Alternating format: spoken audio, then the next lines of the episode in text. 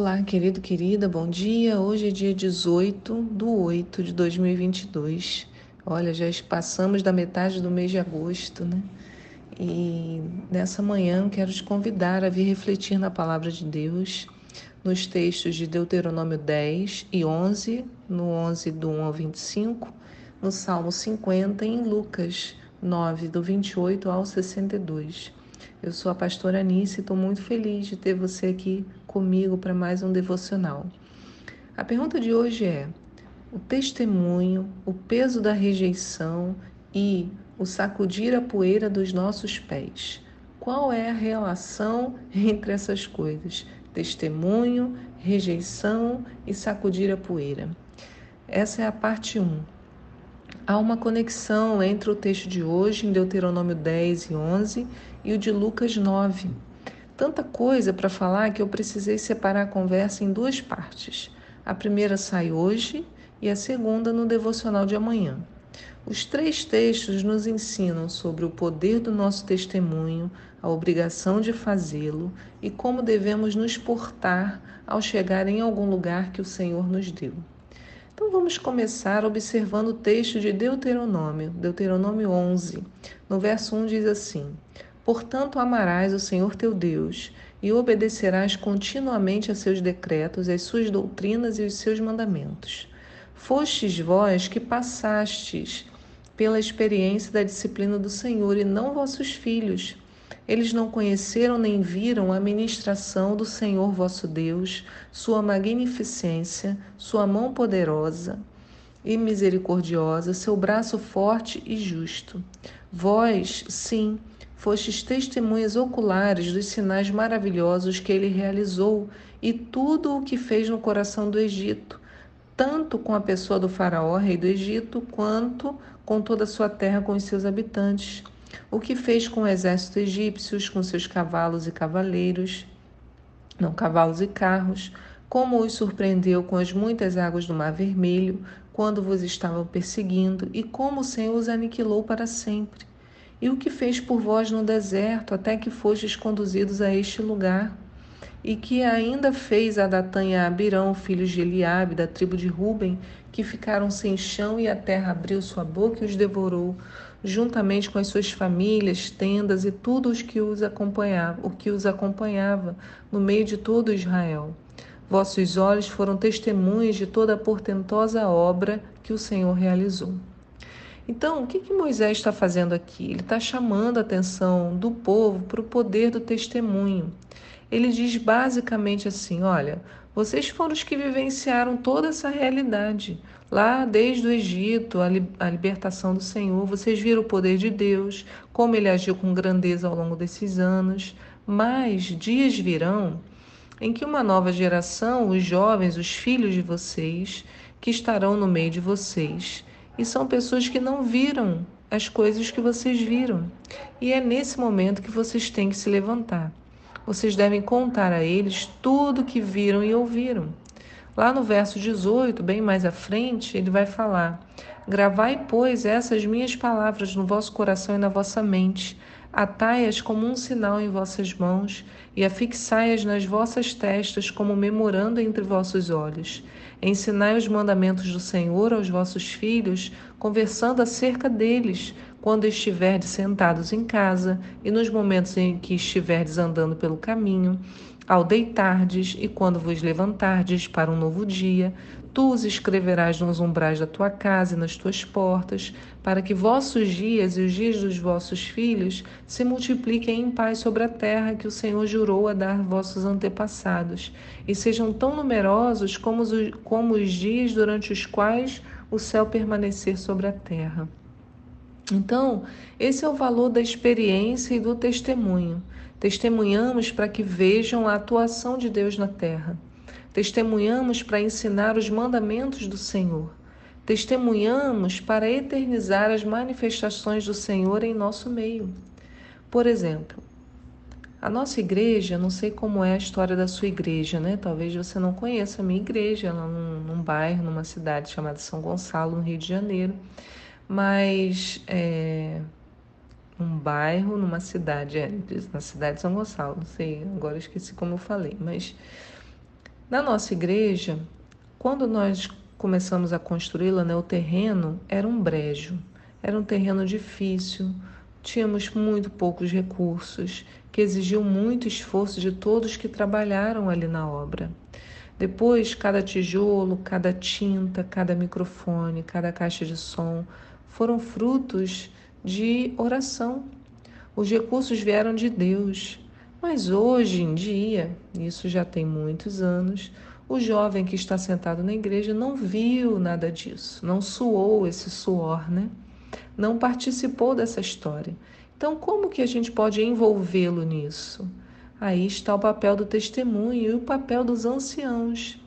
Né? Felizes são as igrejas que possuem os anciãos e os valorizam. Porque o papel do ancião, daquele que experimentou, experienciou, experienciou essa essas histórias todas é contá-las, né?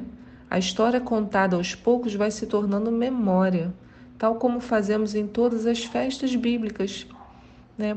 Eu, por exemplo, eu não estava no Egito, mas quando eu celebro a Páscoa, as festas vão se tornando a minha memória também. Então, a, celebração das festas é um artifício didático de Deus para que a história se torne memória de quem não estava lá. Então, Deus fala, ó, gravar essas palavras no vosso coração, na mente, e ensina o mandamento quando você estiver sentado em casa, nos momentos que vocês estiverem andando juntos. Então, tem que andar junto. Né? Ao deitares, ao vos levantares, tem que estar junto para fazer isso, para poder contar essa história, né? Então, esse convívio das gerações é muito fundamental. O poder do testemunho que faz com que aquele que não participou daquele momento seja incluído naquele momento histórico. Né? E assim, quando fazemos isso, né, podemos então ter uma comunidade que caminha junto. É o que lemos nas, considera nas orientações de Deuteronômio 10, um texto lindo que diz assim no verso 12: Agora, portanto, ó Israel, que é que o Senhor teu Deus pede de ti? Então, olha só, se você, ah, mas o que Deus quer de mim? Está aqui, vou ler para você. Diz assim: Ora, apenas que temas o Senhor com amor reverente andando em seus caminhos, servindo ao Eterno teu Deus com todo o teu coração e com toda a tua alma, e que obedeças aos mandamentos e doutrinas do Senhor que hoje te ordeno, para a tua plena felicidade. Olha só. Então alguém pode falar, ah, mas tem que obedecer ao Senhor. Então, para que, que a gente obedece ao Senhor? Para a nossa plena felicidade. Ele continua no verso 14.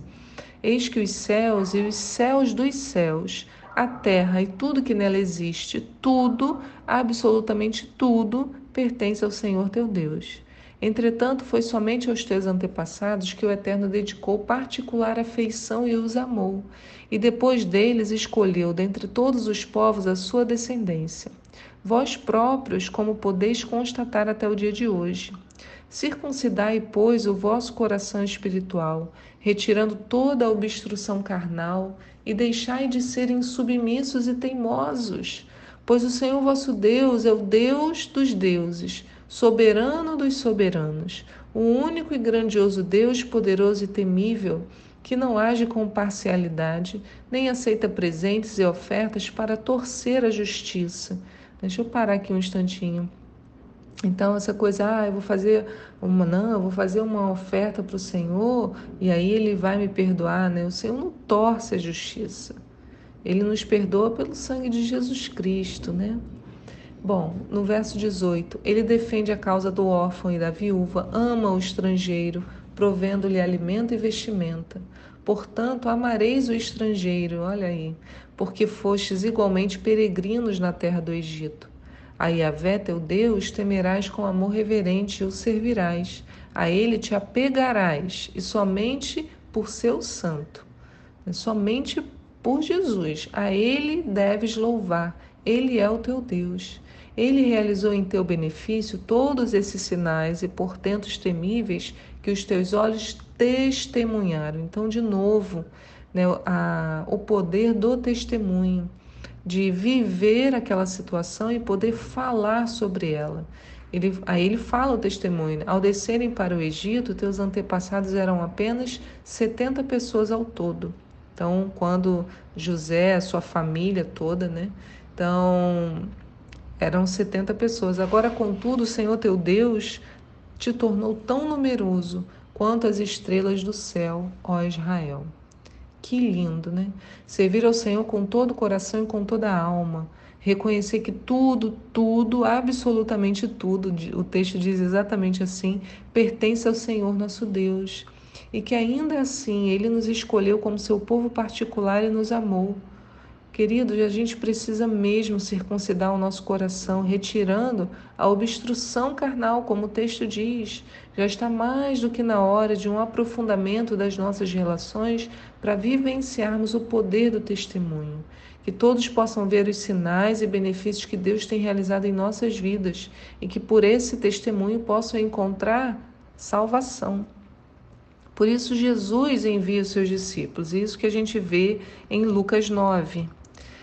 As curas, as libertações, os milagres seriam a expressão viva do poder de Deus e um testemunho puro para aqueles quais, aqueles os quais talvez nunca viessem a encontrar Jesus de perto. Por causa do trabalho de milhares de pessoas que testemunharam o que viram de Jesus, é que foi possível termos o evangelho. Assim também a Bíblia. Boa parte das tradições orais se manteve porque pessoas se disponibilizaram a, a, contar a história de pais para filhos. Só que em Lucas 9, Jesus dá uma orientação estranha aos discípulos.